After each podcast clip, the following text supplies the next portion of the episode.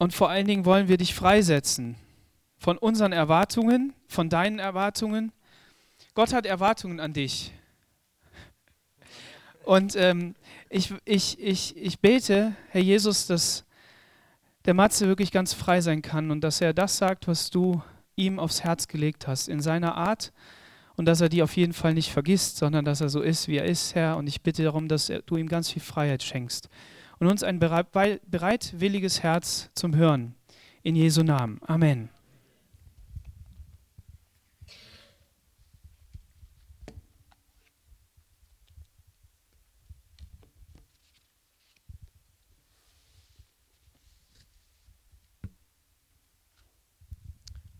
Guten Morgen, liebe Gemeinde. Oh, ich glaube, vor einem Jahr war ich letztes Mal hier.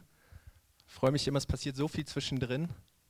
Kann da gar nicht alles Revue passieren lassen, aber freue mich über jede neue, jedes neue Gesicht und äh, freue mich immer wieder neu hier auch in der Gemeinde kennenzulernen. Ich bin, bin der Matthias. Ähm, vor vier Jahren habe ich angefangen, Theologie zu studieren, bin jetzt endlich fertig geworden. Und ähm, ja, ich habe hier vor drei Wochen Zeugnis geben dürfen. Ähm, habe auch erzählen dürfen, wie wunderbar mich Gott geführt hat und wie viel Kraft er mir geschenkt hat und in allerschwierigsten Zeiten. Und ähm, da werde ich noch mal ein bisschen drauf eingehen, aber jetzt schon mal eine Sache vorweg, vor der Predigt. Ähm, Daniel hatte mich da hier vorne erinnert an ein Gebetsanliegen. Ähm, und zwar war es so, ich, ich wusste, Gott möchte mich äh, nach New York haben. Ich wusste, ich soll da in den Slums von New York äh, ein Praktikum bei Will Wilson machen für dreieinhalb Monaten und äh, anschließend nach Brasilien. Und ähm, es waren schwierige Zeiten und mir ist manchmal schwer gefallen, so etwas größere Schritte im Glauben zu machen und im Vertrauen. Aber dieses Mal habe ich es wieder gemacht und ich war echt äh, dankbar und glücklich für diese Gnade. Und zwar, ich habe äh, die Flugtickets, also von München nach New York direkt, von New York über Texas Houston nach Rio de Janeiro und von Rio nach München ähm, schon gekauft, noch bevor ich ein US-Visum hatte und bevor ich meinen brasilianischen Pass verlängert hatte. Und gerade das mit dem brasilianischen Pass, also das ist eine sehr, sehr, sehr schwierige Geschichte, weil hier in München, man braucht zwei Monate, um einen Termin zu bekommen. Und ich habe hochgerechnet und in den zwei Monaten, ich wäre schon wieder in New York gewesen. Das hätte nicht funktioniert. Ähm, ja, aber Gott führt ja wunderbar. Also ich habe das im Glauben gemacht und im Vertrauen und ja, will euch jetzt sagen, wie es Gott gemacht hat. Ja, ich habe einen guten Kontakt und der hatte einen guten Kontakt zu der Köchin im brasilianischen Generalkonsulat.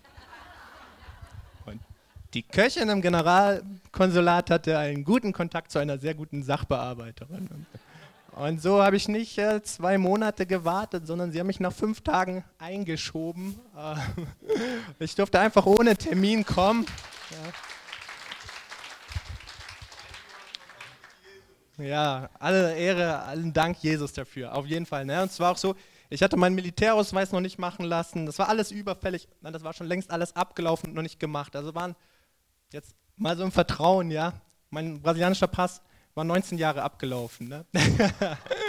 so, meine Eltern haben sich im Jahr, Alter von neun Jahren nicht mehr darum gekümmert und ich hatte immer ein bisschen Bedenken, dahin zu gehen, weil ich dachte, es gibt immer Riesenstress. Und ich habe das gemacht und die waren super freundlich und sehr, sehr herzlich. Und ich kam immer dran, ich habe überhaupt nicht gewartet. Bei den Brasilianern, man kennt das gar nicht. Man wartet immer und man erwartet sehr lange. Und ich, äh, nach anderthalb Stunden hatte ich einen Wählerausweis. Die haben gesagt, naja, drei Wahlen haben, also ich wusste, ich habe dreimal nicht gewählt. Das gibt eigentlich Strafe zu zahlen, weil es gibt in Brasilien Wahlpflicht. Sie gesagt, die wissen gar nicht, ob, ob ich zahlen muss. Wäre jetzt auch nicht hoch, und aber nee. Und dann habe ich meinen Militärausweis bekommen, meinen Reisepass und das US-Visum ist auch gekommen, gleich für zehn Jahre. So, Gott, Gott sei Dank dafür, ja. Gott, das ist wunderbar. Danke. Äh, danke für eure reichlichen Gebete, ja. Also ich habe das wirklich gemerkt. Das war ein Durchtragen und Sondergleichen. Ähm, genau. Und ich will jetzt gleich zur Predigt überleiten vor drei Wochen, wie gesagt, ich habe euch erzählt von diesen schweren Zeiten, die ich äh, durchlebt habe. Und äh, in dieser Zeit geht man oft äh, ganz besonders intensiv mit Gott. Und ähm, da, ja, also ich wiederhole nur ganz kurz. Also in der Zeit, ähm, meine Freundin und ich sind auseinandergegangen in Freundschaft, aber ich hatte so viel im Vorfeld gebetet und ähm, ja, ich hatte so viel Zeichen von Gott bekommen. Und äh, sie hatte so eine schwere Familienvergangenheit und ja, es, also wir konnten es nur in Freundschaft leider auseinandergehen. Das war so traurig, das war kurz vor den Abschlussexamen. Das hat mich schwer mitgenommen. das war, das war ein schwerer Schlag. Und in dieser Zeit hat sich mein Vater zum zweiten Mal scheiden lassen und er hat gleich angekündigt, er will in drei Monaten wieder heiraten. Und ähm, ja, meine Schwester hat ganz ähm, unabhängig davon, eine meiner drei Schwestern leider, so den Kontakt abgebrochen zur gesamten Familie, also ganz wahllos ähm, zu allen. Und ähm, ja, also für mich war es eine ja, knüppelharte Zeit, das war schwer, man konnte sich kaum konzentrieren, man musste sich sehr zusammenreißen im Unterricht.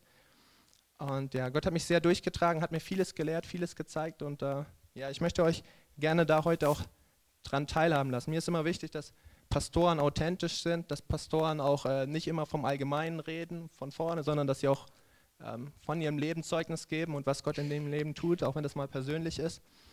Und das möchte ich heute auch machen. Ähm, ja, das war wie gesagt, die Examen waren äh, Anfang Juni und das war die Zeit davor. Und ich kann nur eins sagen, es war mir so eine Gnade, dass ich mich entscheiden durfte, am Gebet festzuhalten. Am Gebet festzuhalten, das war eine Grundsatzentscheidung, das hat mir sehr gut getan. Das war sehr tröstlich in dieser Zeit. Und das Thema, jetzt wird es kaum überraschend sein, das mich in dieser Zeit beschäftigt hat, ähm, war das Leid, spezieller noch die Leiden Hiobs.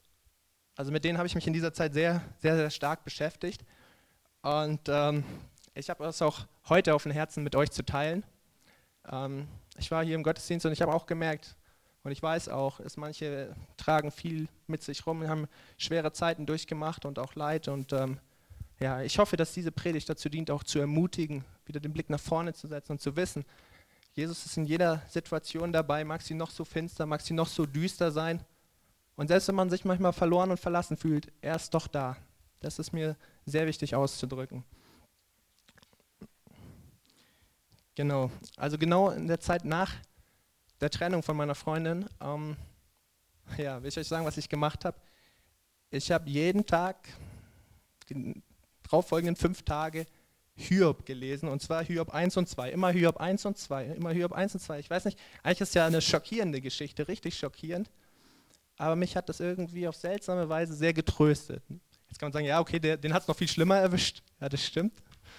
Aber ähm, vor allem ist er auch treu geblieben, Gott. Und das hat mich auch sehr äh, inspiriert.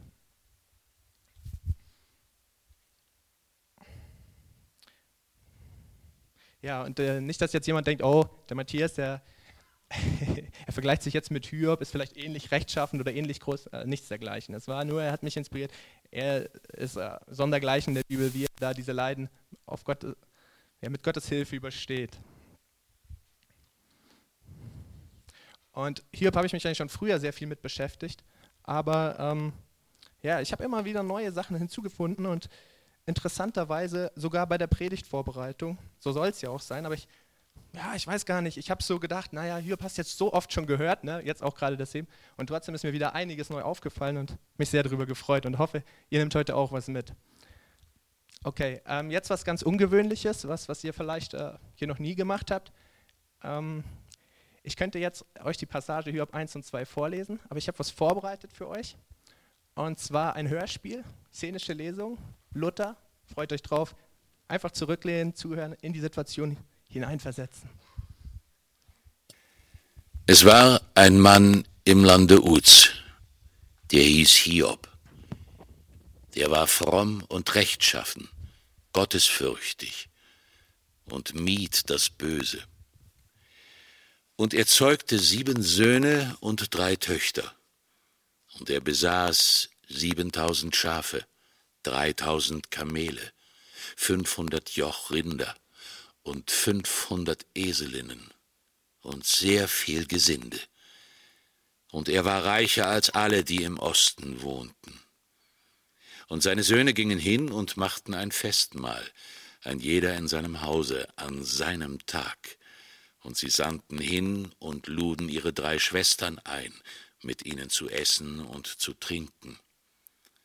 Und wenn die Tage des Mahles um waren, sandte Hiob hin und heiligte sie und machte sich früh am Morgen auf und opferte Brandopfer nach ihrer aller Zahl. Denn Hiob dachte, meine Söhne könnten gesündigt und Gott abgesagt haben in ihrem Herzen. So tat Hiob alle Zeit. Es begab sich aber eines Tages, da die Gottessöhne kamen und vor den Herrn traten, kam auch der Satan unter ihnen. Der Herr aber sprach zu dem Satan, Wo kommst du her? Der Satan antwortete dem Herrn und sprach, Ich habe die Erde hin und her durchzogen. Der Herr sprach zum Satan, Hast du Acht gehabt auf meinen Knecht Hiob? Denn es ist seinesgleichen nicht auf Erden, fromm und rechtschaffen, gottesfürchtig und meidet das Böse. Der Satan antwortete dem Herrn und sprach, Meinst du, dass Hiob Gott umsonst fürchtet? Hast du doch ihn, sein Haus und alles, was er hat, ringsumher beschützt? Du hast das Werk seiner Hände gesegnet, und sein Besitz hat sich ausgebreitet im Lande.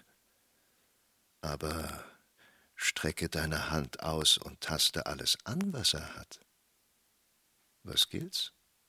Er wird dir ins Angesicht absagen.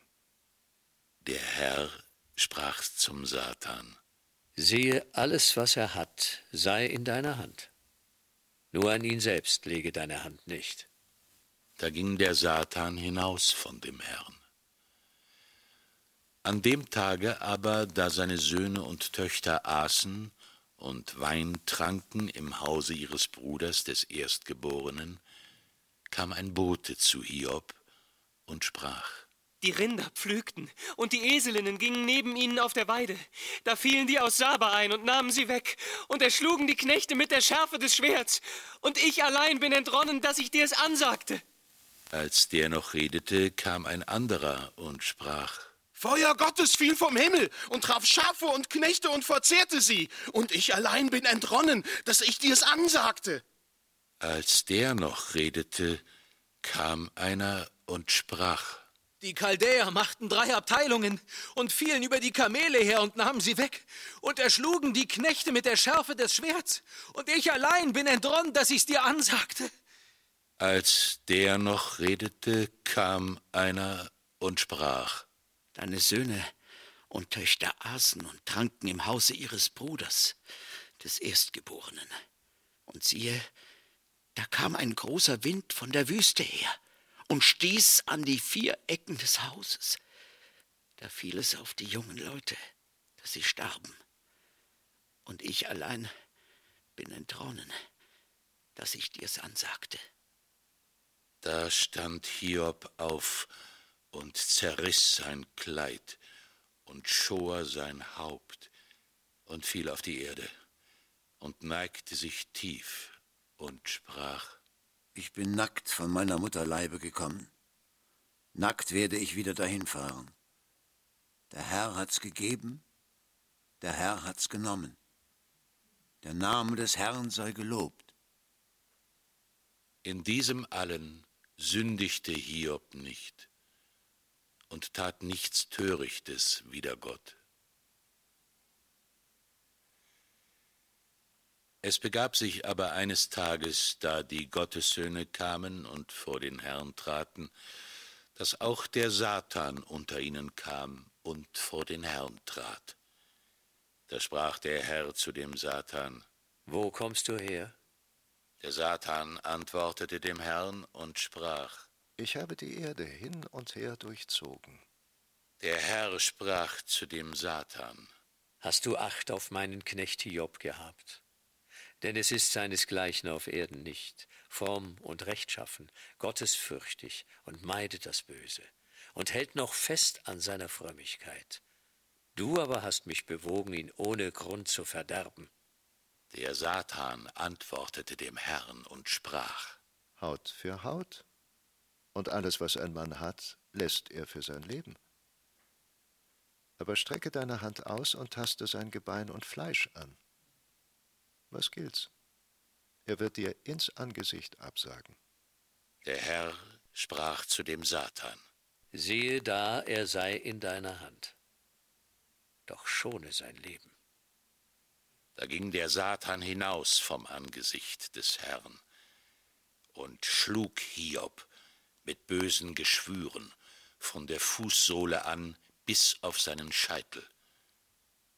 Und er nahm eine Scherbe und schabte sich und saß in der Asche. Und seine Frau sprach zu ihm, Hältst du noch fest an deiner Frömmigkeit? Sage Gott ab und stirb. Er aber sprach zu ihr, Du redest, wie die törichten Frauen reden. Haben wir Gutes empfangen von Gott und sollten das Böse nicht auch annehmen? In diesem allen versündigte sich Hiob nicht mit seinen Lippen.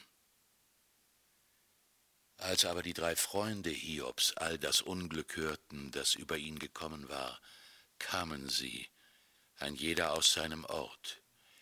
Eliphas von Teman, Bildad von Schuach und Zophar von Nama, denn sie waren eins geworden, hinzugehen, um ihn zu beklagen und zu trösten. Und als sie ihre Augen aufhoben von ferne, erkannten sie ihn nicht und erhoben ihre Stimme und weinten. Und ein jeder zerriss sein Kleid, und sie warfen Staub gen Himmel auf ihr Haupt und saßen mit ihm auf der Erde sieben Tage und sieben Nächte und redeten nichts mit ihm, denn sie sahen, dass der Schmerz sehr groß war.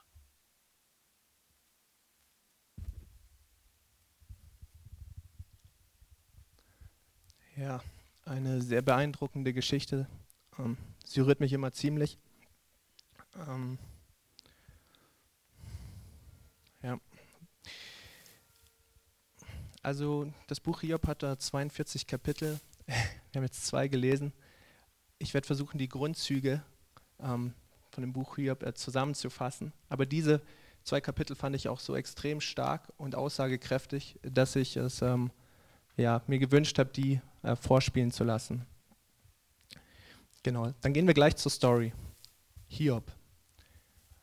Ich bin zum ersten Mal auf den Gedanken gekommen, zu schauen, was eigentlich der Name Hiob bedeutet. Habe ich sonst noch nie gemacht, äh, auch nicht während meines Theologiestudiums. Und ähm, genau, habe herausgefunden, dass Hiob ähm, von dem altbabylonischen Wort Eyav kommt, das, was so viel bedeutet, wo ist der Vater, wo ist der göttliche Vater, diese, diese Frage.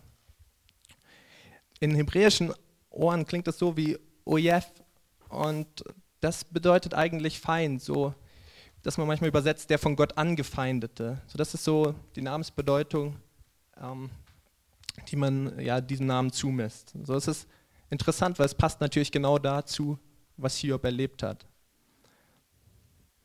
Ja, Hiob, ich finde es extrem ja, heftig, ähm, wie über ihn geschrieben wird. Also es steht zuallererst, dass er rechtschaffend, redlich, gottesfürchtig war und das Böse mied.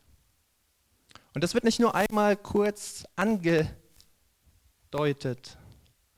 sondern das wird dreimal ganz besonders hervorgehoben, ganz plakativ. Das ist so, als wenn es fett geschrieben ist, als wenn es unterstrichen ist und noch farbig. Das soll der Leser mitnehmen. Das will der Autor hier dem Leser sagen. Hiob ging wirklich auf dem Weg Gottes. So, wenn wir jetzt auf die Katastrophen schauen, die passieren, dann schauen wir nicht darauf und denken, ah, aber sicher hat Hiob irgendwas getan, dass das passiert ist, sondern das wird ganz, ganz deutlich gemacht, dass es damit nicht zusammenhängt. Ja, und es wird noch krasser, denn Hiob ist so gottesfürchtig und wünscht das Böse so zu meiden und äh, gleich dem so entgegenzuwirken, dass er sogar für seine Söhne und Töchter, ja, wenn die feiern, schon praktisch im Voraus, bevor er irgendetwas weiß, dass irgendwas passiert sein könnte, immer sie segnen lässt, er lässt immer hinschicken, sie segnen und für sie opfern. Für jeden einzelnen seiner zehn Kinder. Also Hiob, er möchte wirklich ganz straight, ganz geradlinig auf den Weg Gottes gehen. Er ist halt absolut kompromisslos. Und wir wissen noch was ähm, von Hiob. Er war sehr reich. Im Alten Testament ist Reichtum äh, ganz eng verbunden mit sehr gesegnet. Wir denken an Jakob, Isaac, Abraham, die Erzväter. Also sehr reich heißt normalerweise sehr gesegnet. Steht sogar, dass er der reichste Mann des Ostens war. Ja, und jetzt, jetzt wird es richtig wichtig, jetzt wird es interessant. Ähm, der Teufel tritt vor Gott und seinen Engeln. Das ist interessant, wenn man es liest, weil es wirkt so, als wenn sich Gott vor dem Teufel brüstet. Denn er sagt, also er gibt regelrecht an damit, hast du Acht gehabt auf meinen Knecht Hiob? Denn es gibt keinen wie ihn auf Erden, ein Mann so rechtschaffend und redlich, der Gott fürchtet und das Böse meidet. Es scheint mir fast so, als wenn Gott hier den Satan provoziert. Ja? Er, er zeigt ihm, ja, obwohl du da bist, ja, obwohl du dein Unwesen treibst, es gibt Männer und gerade besonders diesen mit Namen Hiob, der so redlich mir nachfolgt. Und ähm, ja, der Teufel, es kommt ganz klar raus, er sagt, ja, das hängt an dem Besitz. Das ist ganz klar, er ist reich gesegnet, er hat viele Güter und du hast sie eingezäunt, du hast sie beschützt, so ich kann da gar nicht ran.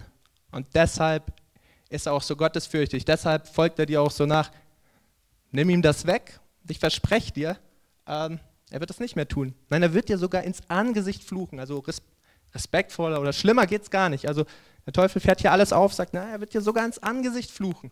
Sagt er Gott voraus oder versucht es zumindest.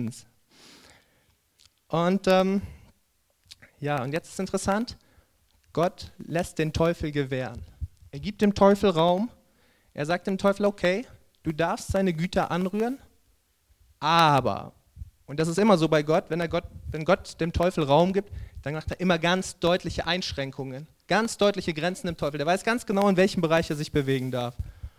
Und er sagt, ja, du darfst all seine Güter anrühren, aber lege, seine Hand, lege deine Hand nicht an, an ihn selber. Ja, und wir haben es gelesen, ich werde das jetzt nicht im Detail sagen, aber was jetzt folgt, ist die absolute, die ultimative Katastrophe.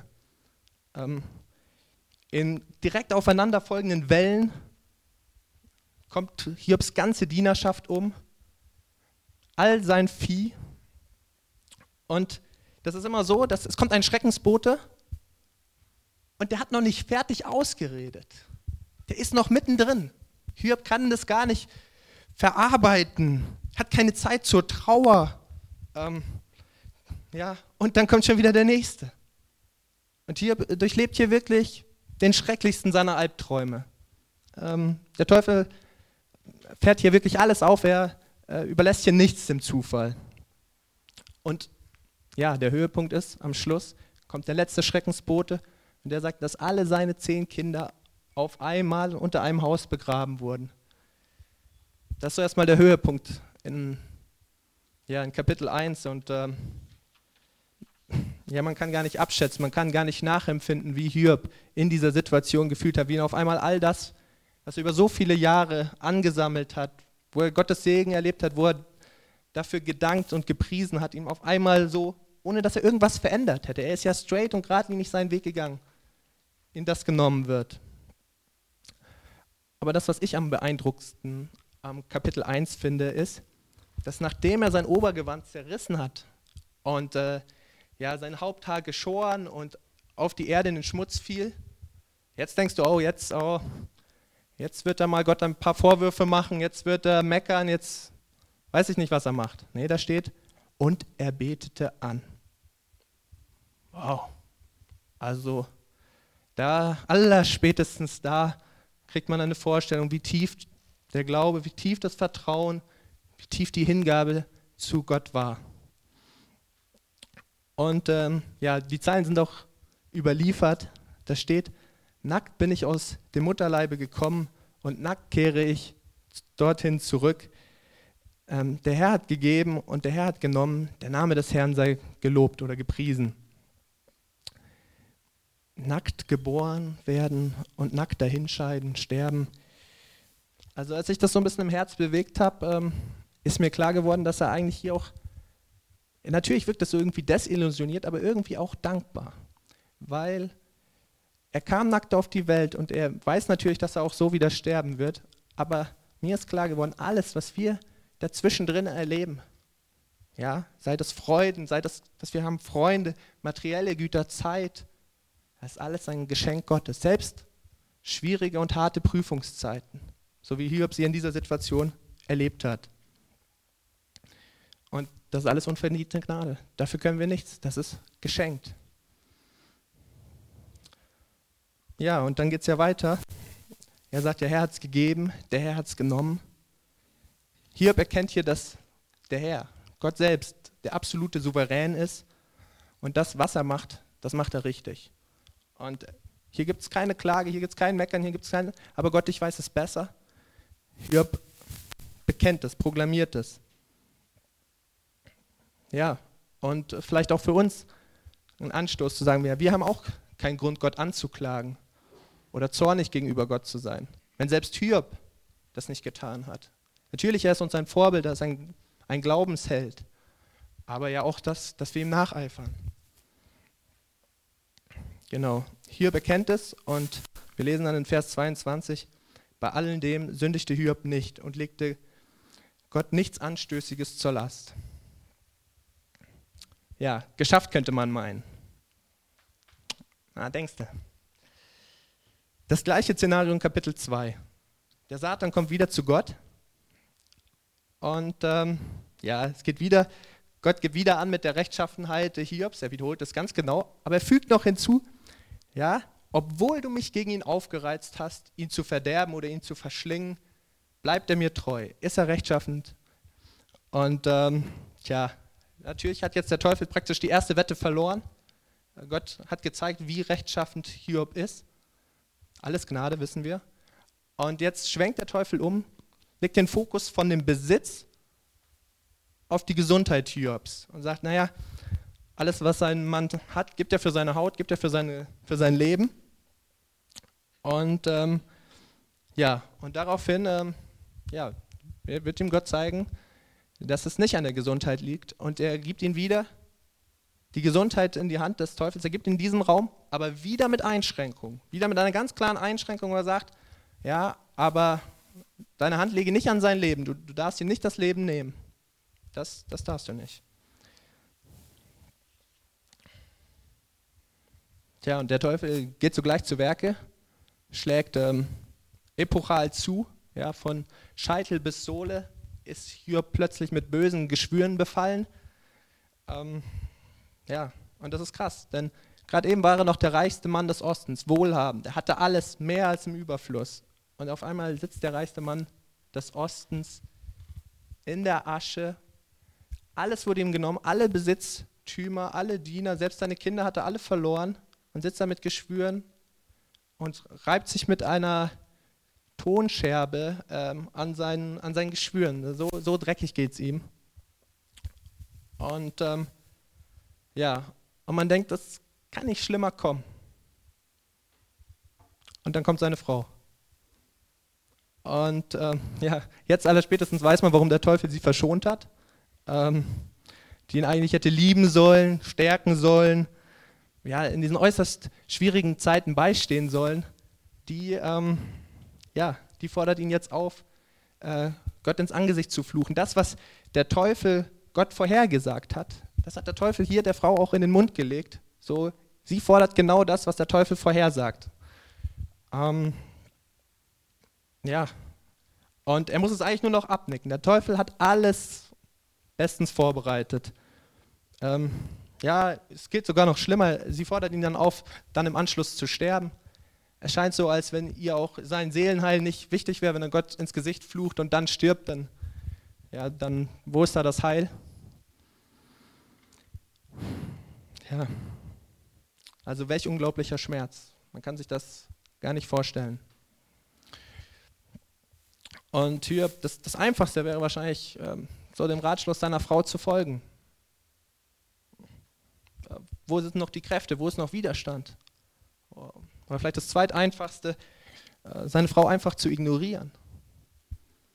Aber hier, im Gegensatz zu Adam, ja, der, also der nimmt nochmal seine letzten Kräfte zusammen und tadelt seine Frau und weist sie zurecht. Ja, mit den Worten, du redest wie die törichten Frauen reden, haben wir Gutes von Gott empfangen und sollten das Böse nicht annehmen? Also Hiob steht hier seinen Mann und übernimmt damit Verantwortung für sich selbst und für seine Frau.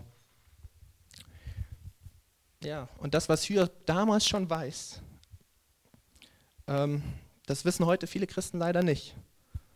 Ähm, und zwar, dass Jesus nachzufolgen oder Gott nachzufolgen nicht bedeutet, dass wir immer nur gute Zeiten haben. Oder dass wir gar ein Recht auf diese hätten. Viele Christen versuchen das bei Gott einzuklagen und zeigen eigentlich damit ihr Unverständnis. Jesus sagt doch, Lukas 9, 23, wer mir folgen will, der verleugne sich selbst und nehme sein Kreuz auf sich täglich und folge mir nach. Ja, wie wir das Gute annehmen, und zwar dankbar, so hoffe ich, äh, sollten wir auch das Böse bzw. die Prüfungszeit annehmen. Das äh, versucht hier Hiob auch seiner Frau zu vermitteln. Ja, und wieder so dieser Abschlusssatz. Und nachdem ihm seine Gesundheit geraubt wurde, alles, sündigte Hiob dennoch nicht mit seinen Lippen. Also, ja, ist fast nicht zu glauben, ist äh, so beeindruckend, äh, wie Gott ihm diese Gnade schenkt, wie Hiob Kurs hält. Ähm, ja, das ist, das ist eigentlich nicht menschlich, das, das ist göttlich, das ist, das ist Gnade, die Gott schenkt. Dann äh, kommen seine Freunde, drei Freunde haben von diesem großen Unglück gehört und kommen, um ihn zu trösten. Und ähm, ja, aus der Ferne schon erkennen sie ihn nicht. Ja, ähm, Hiob muss so entstellt gewesen sein, ähm, so ein anderes Bild von ihm. Und sie sind so schockiert, dass sie erstmal ihre Obergewände auch zerreißen, Staub, Asche gegen, ja, gegen ins Haupt werfen und äh, ja, das einzig Richtige eigentlich in, diese, in dieser Situation tun. Sie schweigen. Sieben Tage und sieben Nächte sitzen sie einfach nur bei ihm und schweigen. In der Bibel steht die Begründung, weil sie sahen, dass der Schmerz sehr groß war. In dieser Situation, was soll man sagen? Also mein Schmerz war nicht so groß, aber er war schon auch groß. Ich war auch sehr traurig und ich hatte auch viele Freunde und ich habe viele Ratschläge bekommen. Und ich kann sagen, einige waren gut. Hm, alle waren gut gemeint. Keine Frage. Aber manche, es wäre besser, sie hätten nichts gesagt. So, wenn der Schmerz so groß ist, dann ist es einfach manchmal das Beste, wenn man einfach mittrauert, einfach da ist. Und das haben sie hier in dieser Situation zumindest am Anfang gemacht. Und ähm, ja. Aber leider dauert es nicht lange, bis sie anfangen, ihn zu belehren, ihn zu tadeln. Das haben wir jetzt nicht in Hiob 1 und 2 gehört, das fasse ich auch kurz zusammen. Und obwohl es wieder gut gemeint ist, machen sie die Sache damit eigentlich schlimmer. Aber trotzdem ist es noch unglaublich, wie beherrscht, wie scharfsinnig, wie gottesfürchtig Hiob ähm, ja, auf diese Katastrophe reagiert hat und reagiert und auch noch weiter tut. Und ähm, ja, wir müssen immer daran denken, dass Glaube und ähm, ja, Hingabe und Folgsamkeit auch einen großen Anteil immer an Gottes Gnade zu bedeuten hat. Ja? Natürlich, wir müssen uns auch dafür entscheiden, das ist wichtig. Wir müssen eine Grundsatzentscheidung treffen. Hiob hat das ganz sicher auch getan. Aller spätestens dann, als seine Frau kam. Aber ähm, ja, es ist auch viel Gnade dabei. Und ähm, mich hat das schon damals in meiner Zeit, als ich so gelitten habe, äh, so angesprochen, dieses siebentägige Schweigen. Und es gibt so Situationen, ich hatte auch eine, da habe ich versucht zu singen und ich kann sowieso nicht singen, ja, also wirklich sehr schief. Ähm, und es war noch viel schiefer als sonst, ähm, weil es mir eben so schlecht und traurig war. Ich habe mehr fast so gesungen und gewimmert und ähm, ja, und ich habe gesehen, Gott, Gott sieht das. Und Gott sieht, das ist momentan alles. Alles, was ich geben kann. Das sind so diese zwei Schäflein, die ich reinschmeiße. Und Gott hat mir gezeigt, ja, ich, ich sehe das. So, das ist das alles. Auch ist das gut. Und ähm, so will ich euch sagen, dass manchmal Schweigen, selbst wenn man nichts sagen kann, keine Vorwürfe Gott zu machen in so einer Situation, auch das kann und auch das ist Lobpreis. Ja? Das muss nicht immer laut verbalisiert werden, das muss nicht immer laut gesungen werden. So eine Herzenshaltung, auch das, jetzt auch bei Hiob in diesen Tagen, das ist Lobpreis. Das lass uns nicht vergessen. Ja?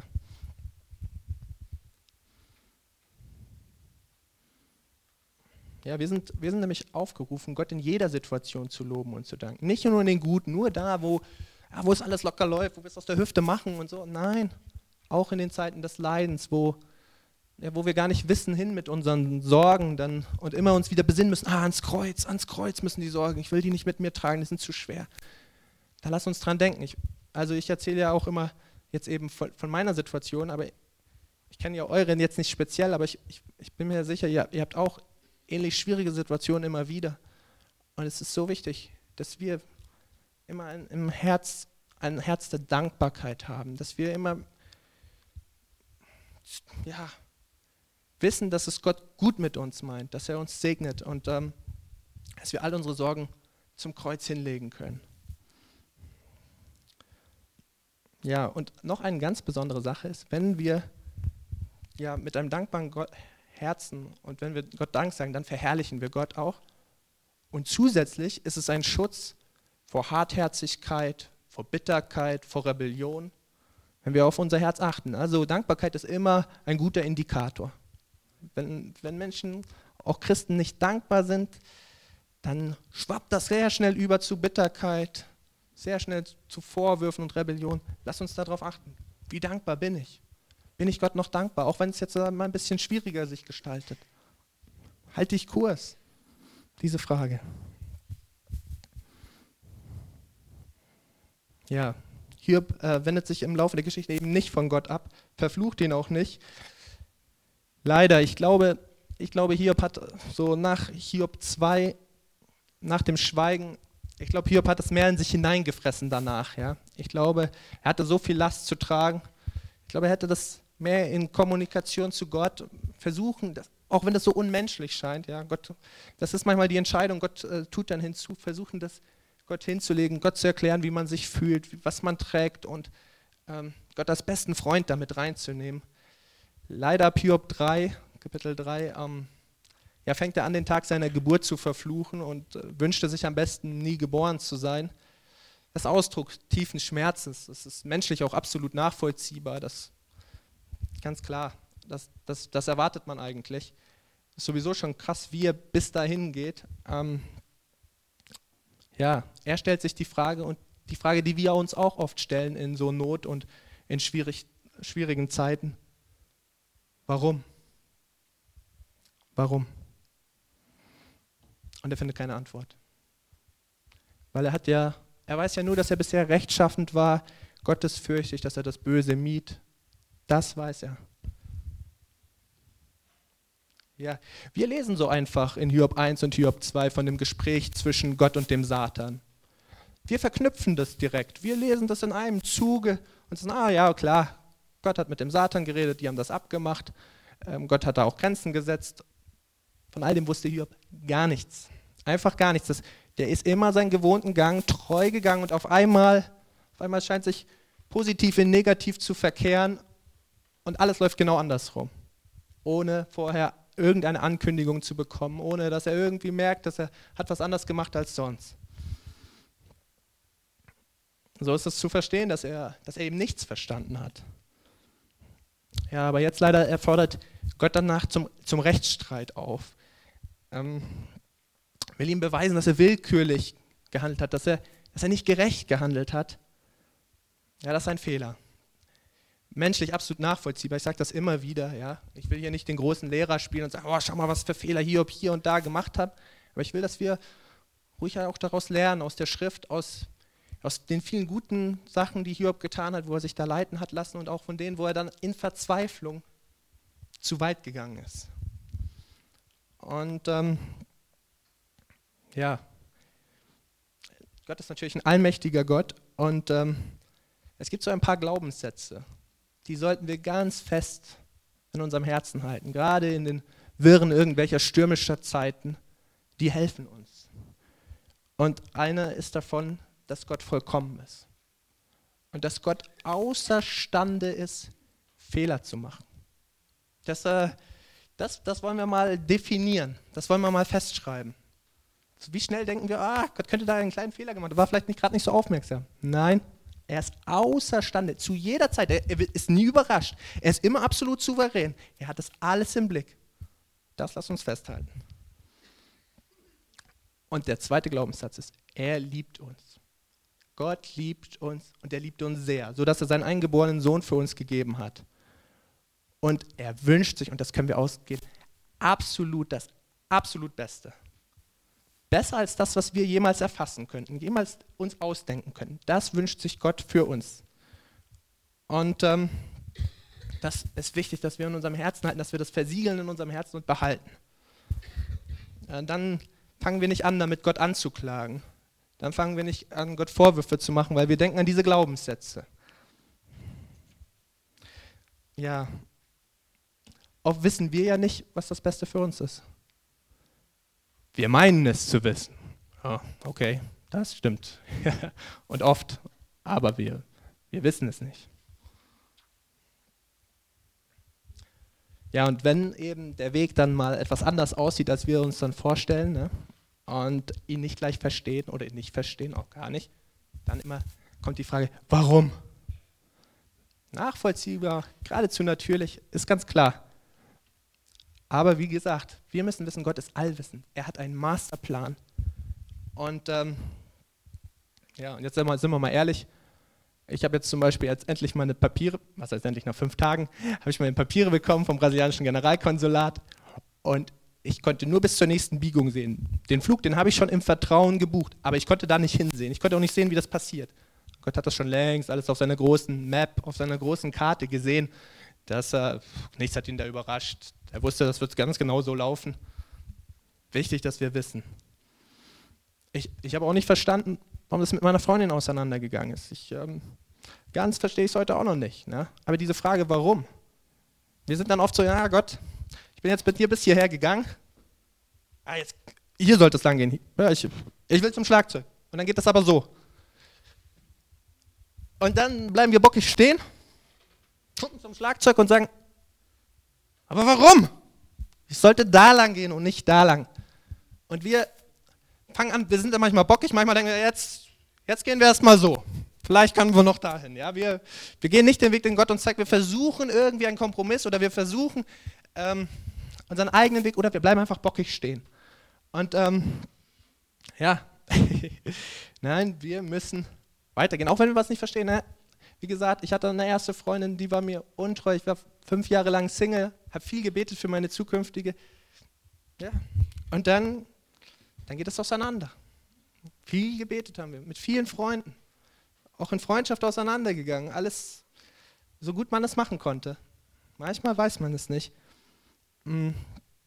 Ja, bei ihr waren es schwierige Familiensituationen, Ängste, Sorgen, was auch immer. Aber wichtig ist, dass uns das Warum nicht immer weiterbringt. Natürlich, diese Frage, warum diese Beziehung, ist eine, eine berechtigte Frage. Aber deshalb, dass wir bockig sind und dass wir stehen bleiben, das ist nicht gut. Ja, schwierig ist das. In der, in der Situation ist das schwierig. Ja, jetzt erzähle ich das so locker, aber das ist in der Situation schwierig. Ähm, ja, aber wir müssen erkennen, Gottes Gedanken sind nicht unsere Gedanken. Unsere Wege sind nicht seine Wege. Und äh, so viel höher der Himmel ist als die Erde, so viel höher sind seine Gedanken als unsere Gedanken, seine Wege als unsere. Das können wir uns als einen Merksatz behalten, das können wir als Glaubenssatz behalten. Wir staunen oft erst im Nachhinein, aber dann erst, wenn wir so ein bisschen was aufgedeckt bekommen von Gott, weil wir in der Situation das überhaupt nicht erkennen können.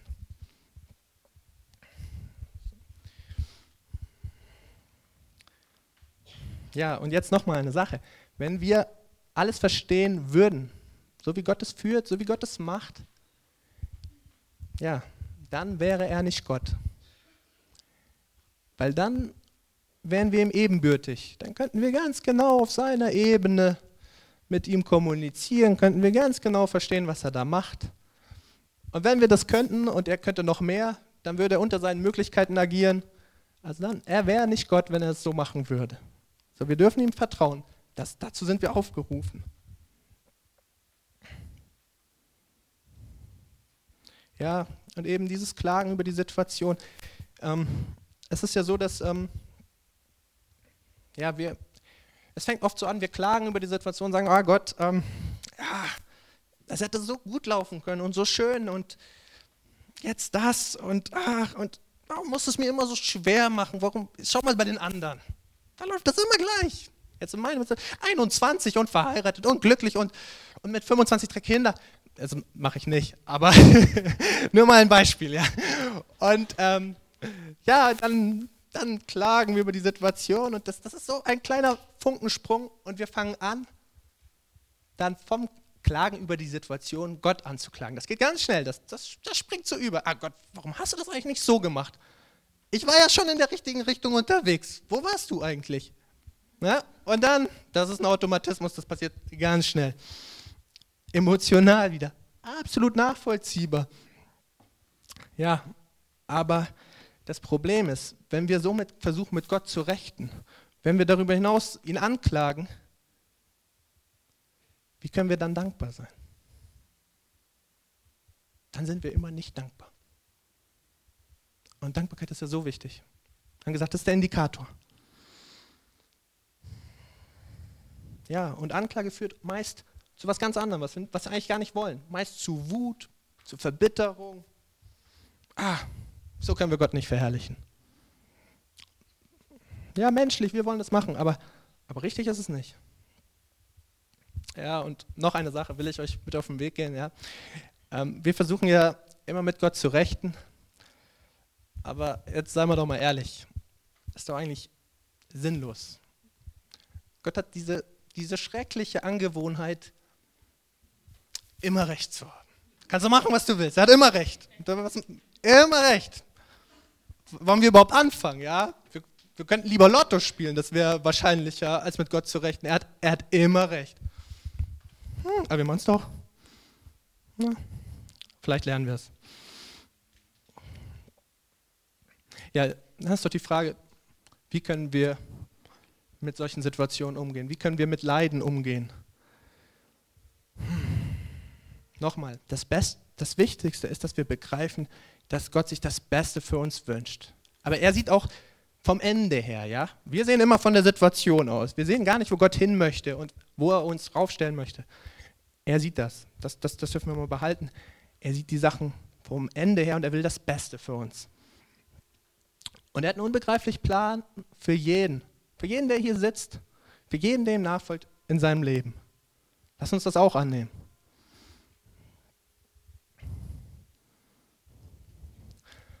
Und eine Sache hat mich gerade auch im Studium, man lernt ja viel Theologie und ach, aber es gibt ein paar wichtige Sachen. Es gibt ein paar wichtige Sachen so im Glaubensleben. Und zwar ist es das, dass, dass du, also für mich war es das, dass wenn ich an der Hand Gottes gehe, dann gehe ich sicher, dann gehe ich voran, da bleibe ich nicht stehen, weil Gott bleibt nicht stehen und ich gehe auf keinen Fall zurück. Also an Gottes Hand, da wachse ich, an Gottes Hand gehe ich voran. Das ist wichtig, dass wir behalten. Wir denken manchmal, oh, wir kennen eine Abkürzung. Na, genau.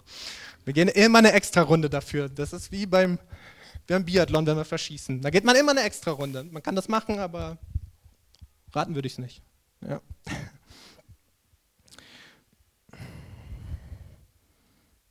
ja, und solange wir versuchen, Gottes Hand festzuhalten, wird er sie nicht loslassen. Ich will damit sagen, oft haben wir nicht genug Kraft, um an der Hand Gottes festzuhalten. Oft sind unsere Arme schwer. Oft äh, sind wir so gedrückt von Leiden, von Sorgen.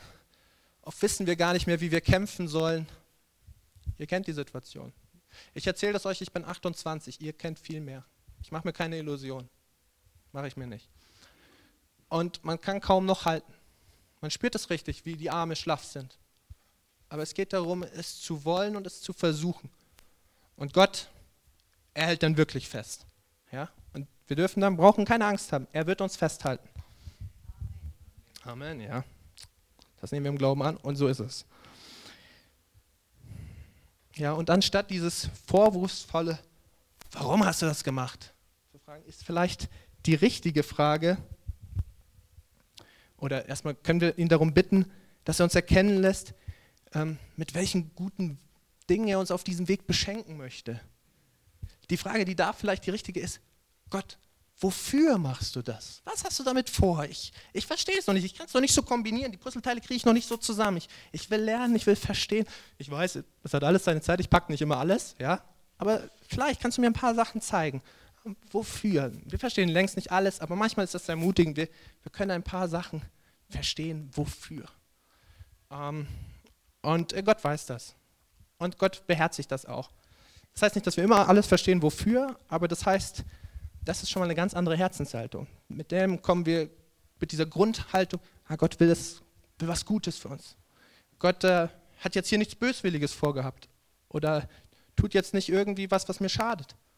Wofür? Wofür Gutes hast du das vorgesehen?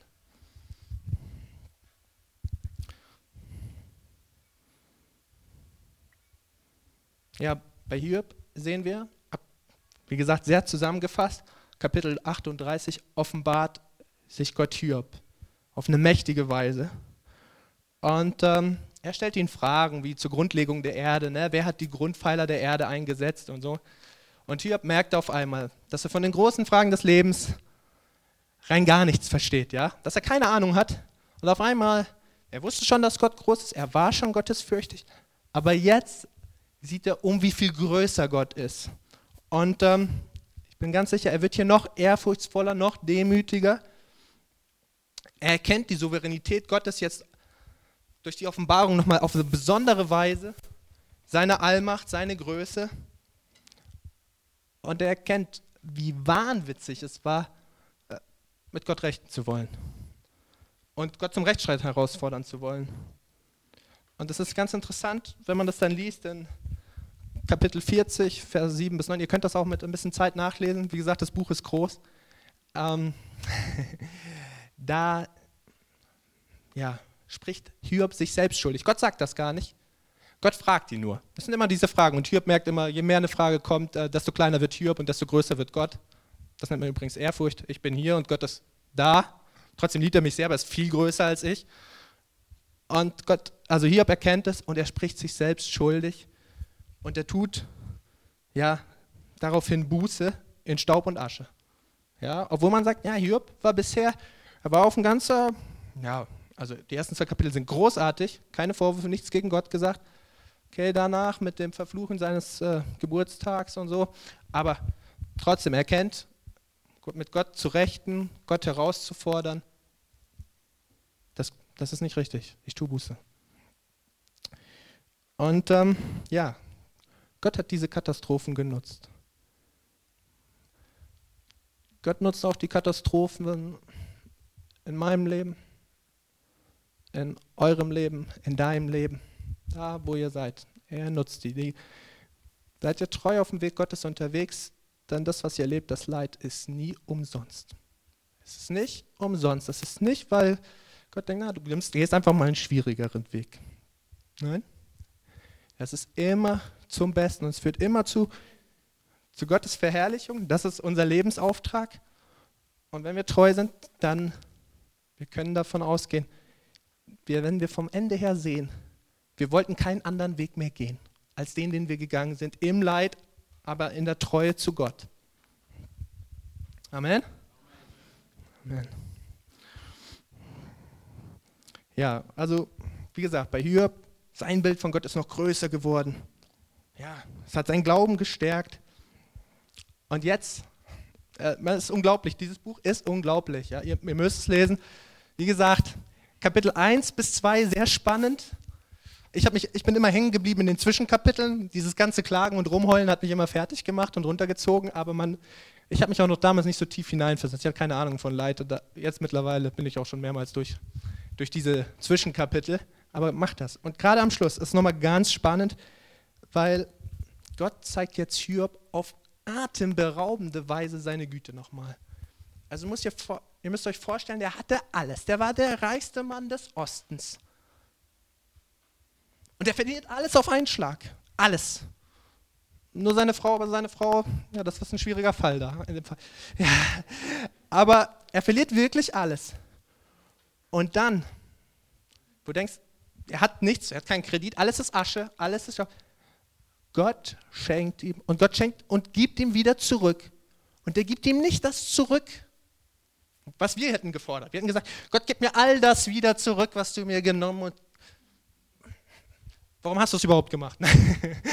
Gott, gib mir das alles zurück. Nein, Gott gibt ihm das doppelte Maß zurück. Doppelte Anzahl. Das heißt, doppelt so viel Vieh, doppelt so viel Rinder, Kleinvieh. Kinder nicht doppelt so viel, aber wieder genau zehn. Ja, drei Töchter wieder und sieben Jungs, komplett erstattet. Ähm, und ähm, ja, und nach, nach dieser Katastrophe lebt Theob noch weitere 140 Jahre. Also der ist wirklich alt geworden. Er hat die Kinder bis zur vierten Generation noch gesehen, obwohl er ja alle schon verloren hatte. Bis zur vierten Generation. Ja, und so ist Gott. Ähm, unglaublich. Unglaublich. Ja, für mich, für mich war das, ich bin jetzt noch nicht so weit wie Hürb, ne? Ich sehe noch nicht so vom Ende her. Ich weiß, dass für mich das mit der Beziehung war sehr demütigend. Ja, sie wusste in der Zeit der Beziehung nicht, ob sie mich annehmen könnte, ob sie am Ende hatte sie Zweifel, ob sie überhaupt Gefühle für mich hatte. Das war schwer. Ne? Das ist hartes Brot. Nach sieben Monaten, wo man liebt und wo man füreinander da ist. Aber ich denke, es ist gut. Ich denke, es ist gut für meine, für meine Demutskur. Ja? Und ich weiß nur eins. Ich darf diese Kur nicht absetzen. Das ist, ist schwierig. Ja, wir Männer, wir, wir wollen immer Anerkennung, wir wollen Ehre und das ist, das ist so ein Automatismus. Das ist so, wenn die Autobahn frei ist, wir haben ein PS-starkes Auto und auf einmal ist die Erdanziehungskraft am re rechten Pedal so, so unglaublich schwer. Ne? Dann, man will immer durchdrücken. So ist das da auch. Und deshalb die Demutskur, die ist so wichtig. Und deshalb ist das auch gut. Und ich habe da auch gelernt, mehr ja, mit anderen Leuten mitzufühlen, hineinzufühlen. Ich habe früher immer gesagt, na, Seelsorger, Seelsorger wäre ich nicht. Ich kann mal zuhören, ein, zwei Mal, aber dann, wenn meine Ohren schwer und ich ähm, habe nicht so viel Geduld. Und, und jetzt aber mittlerweile weiß ich, was es heißt, zuzuhören. Jetzt weiß ich, was es heißt, wenn andere mir zugehört haben und was es einem bedeutet, wenn andere einfach nur da sind für einen und was für eine Liebe das ist, wenn sie Zeit in einen investieren, ohne dass sie irgendwas dabei gewinnen. Sie machen es nur für dich. Also ich habe daraus lernen dürfen. Ja? Ähm, ja, du kannst ganz anders trösten, wenn du selbst mal Leid erlebt hast, weil du weißt, wo der Schmerz liegt und du weißt, wie tief Schmerz sein kann.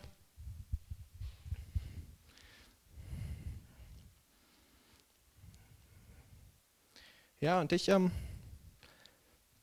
wir können auch Vorbild sein. Vorbild im Leid.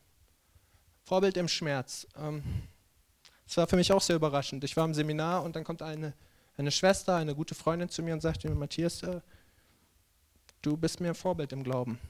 Äh, ja, weil sie jetzt gesehen im Leiden und ich, also ich, ich habe unglaublich reingeschaut, weil ich, ich sah eben nicht gut aus. Keine Ausstrahlung dieser Zeit kam mir vor. Ich war einfach ziemlich runtergeputzt. Das war schwer, so treu zu gehen. Und sie sagte, na, du bist mir ein Vorbild. Und ich konnte das nachvollziehen und ich kann es jetzt noch besser. Ich habe mich erinnert, ich habe auch solche Vorbilder, Glaubensheldinnen. Bei mir sind es gerade besonders zwei Frauen, die da rausstechen, ähm, die mich besonders beeindrucken, weil sie gelitten haben oder leiden. Und die eine kennt ihr fast alle. Ähm, das die Irene Döbelin, die heute habe ich nicht gesehen, leider nicht da ist, ja, die ähm, ja, große Beschwerden hat mit ihren Augen und auch mit den Blasen an ihren Füßen und ja, die so gerne kommen würde, aber, aber nicht kommen kann. Und wenn ich mit ihr rede, ich habe auch jetzt mehrmals mit ihr telefoniert, dann ich sehe immer so eine, ich erlebe immer so eine Lebensfreude.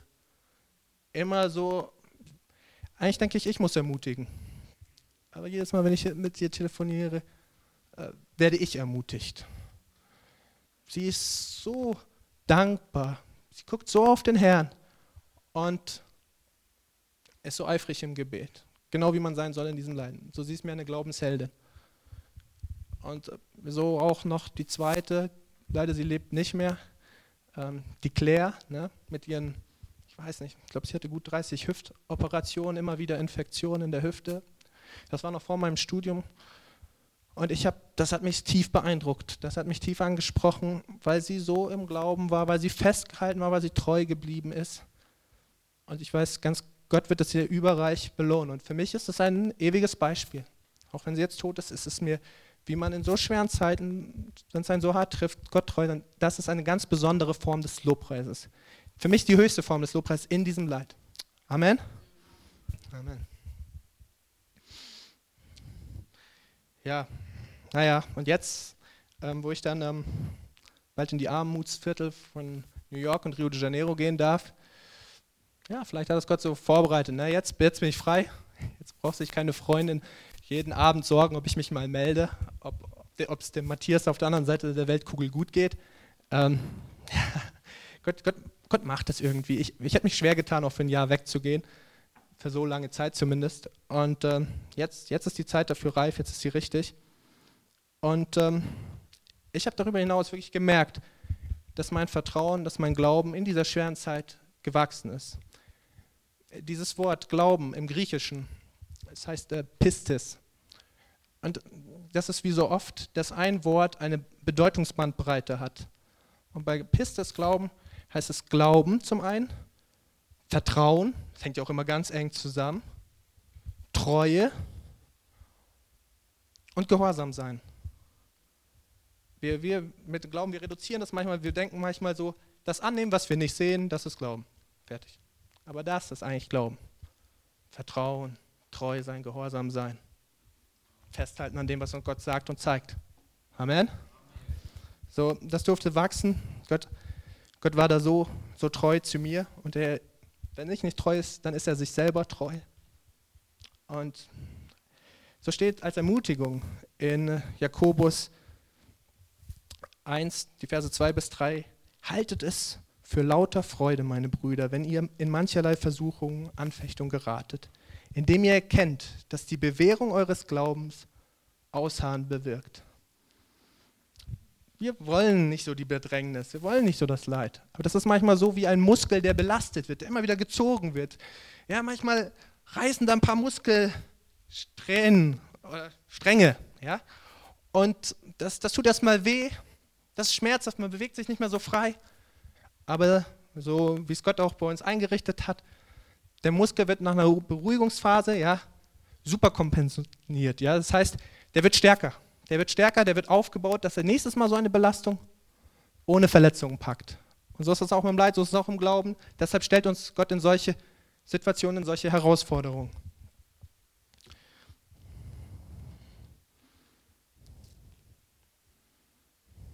Okay, jetzt zum Schluss. Ähm, möchte ich euch noch gerne drei ermutigende Dinge mitgeben. Und ich sage die zum Schluss, damit wir die uns unbedingt merken. Drei ermutigende Dinge, wie wir in Leiden umgehen können oder was uns hilft, Leiden zu begegnen. Das erste ist, Gott lässt uns nicht über unsere Kräfte und unsere, unser Vermögen versuchen. Äh, wie weiß ich das? Ähm, warum? Weshalb? Steht in der Bibel. In 1. Korinther 10, 13 lesen wir, bisher hat euch nur menschliche Versuchung getroffen. Aber Gott ist treu, der euch nicht versuchen lässt über eure Kraft, sondern macht, dass die Versuchung so ein Ende nimmt, dass ihr es ertragen könnt.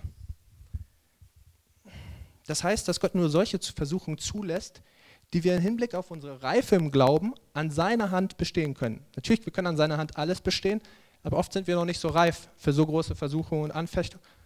Gott blickt auch auf die Reife. Er weiß, was wir, was wir schon erlebt haben. Er weiß, wie weit wir im Glauben sind. Und darauf, ja, maximal diesen Raum lässt er dem Feind zu, damit wir im Glauben bewährt werden. Ähm, also brauchen wir keine Angst zu haben. Theoretisch müssten wir gar keine Versuchung erliegen. Natürlich praktisch geht das nicht, weil wir sind, wir leben im Fleisch, sündig und immer wieder ähm, versuchen wir es doch wieder alleine und nicht mit Gott, weil wir denken, ah, wir sind bessere Einzelkämpfer als mit dem allmächtigen Herrn. Ich weiß nicht, wie wir auf so eine dumme Idee kommen, aber immer wieder tun wir es. ja. Und dann, dann packen wir es halt nicht. Ja. Aber Gott ist treu und Gott ist gnädig und er fängt immer wieder neu mit uns an. Das zweite ist, in 2. Korinther 4, 17 bis 18 steht, denn das schnell vorübergehende Leichte unserer Bedrängnis bewirkt, bewirkt, ich wiederhole, uns ein über die Maßen überreiches, ewiges Gewicht von Herrlichkeit. da wir nicht das Sichtbare anschauen, sondern das Unsichtbare. Zeitlich das Unsichtbare, äh, das denn das Sichtbare ist zeitlich, das Unsichtbare aber ewig. Das heißt, dass das augenblickliche Kleine an Bedrängnis bei uns eine ewige Wucht von Herrlichkeit schafft. Dadurch, dass wir leiden, dadurch, dass wir treu bleiben, können wir uns in der Herrlichkeit einmal, äh, in der Ewigkeit einmal auf Herrlichkeit freuen, in übergroßem Ausmaß. Und, ähm, und dass diese Herrlichkeit natürlich auch in gar keinem Verhältnis steht zu dem Leid, das wir jetzt erleben. Natürlich in dieser Situation, es tut weh, es ist schwierig, es ist ganz hart. Das wollen wir nicht kleinreden, das wollen wir nicht beschwichtigen. Aber es ist trotzdem im, im Gegensatz, was wir in der Herrlichkeit erleben, ein kleines. Ja, und den letzten Punkt zur Ermutigung, ganz kurz. Ein weiser Pastor soll mal gesagt haben, wenn Gott, wenn Gott schnell, na, wenn Gott lässt ganz schnell wachsen, den führt er durch sehr viel Leid. Warum? Ja, weil wir lernen immer mehr abhängig zu sein zu Gott im Leid, weil wir merken immer mehr die tiefere Beziehung zu Gott zu suchen im Leid, weil wir nicht mehr oberflächlich, das reicht uns nicht mehr. Wir, wir merken, wie die Sorgen schwer werden und wie Ängste da sind und wir merken, wir brauchen eine tiefe Beziehung zu Gott. Wir merken, wir müssen voll in der Fülle des Heiligen Geistes leben. Wir merken, wenn wir nicht in der Fülle des Heiligen Geistes leben, dann, dann gehen wir auf ein Zahnfleisch. Dann kommen wir nicht an. Und äh, das ist nicht der Weg, äh, den man so gern geht. Das ist eben genau dieser steinige, äh, enge Weg durch diese Pforte. Ja? Aber wenn Gott schnell wachsen lassen will, den führt er durch viel Leid. Wenn wir da auf Kurs bleiben. Also, in der Bedrängnis, haltet an Gottes Hand fest. Geht treu den Weg, den Gott euch gezeigt hat. Haltet Kurs. Ich habe mir das so oft gesagt in der Zeit vor den Prüfungen. Der Kopf wollte ganz anders, mein Herz wollte ganz anders. Immer wieder habe ich mir gesagt, halte Kurs. Matthias, halte Kurs. Sonst sagen, halt das Steuerruder fest, halte Kurs. Gott wird mit uns zum Ziel kommen. Amen. Das ist eine Verheißung. Das ist eine Verheißung. Gott wird mit uns zum Ziel kommen.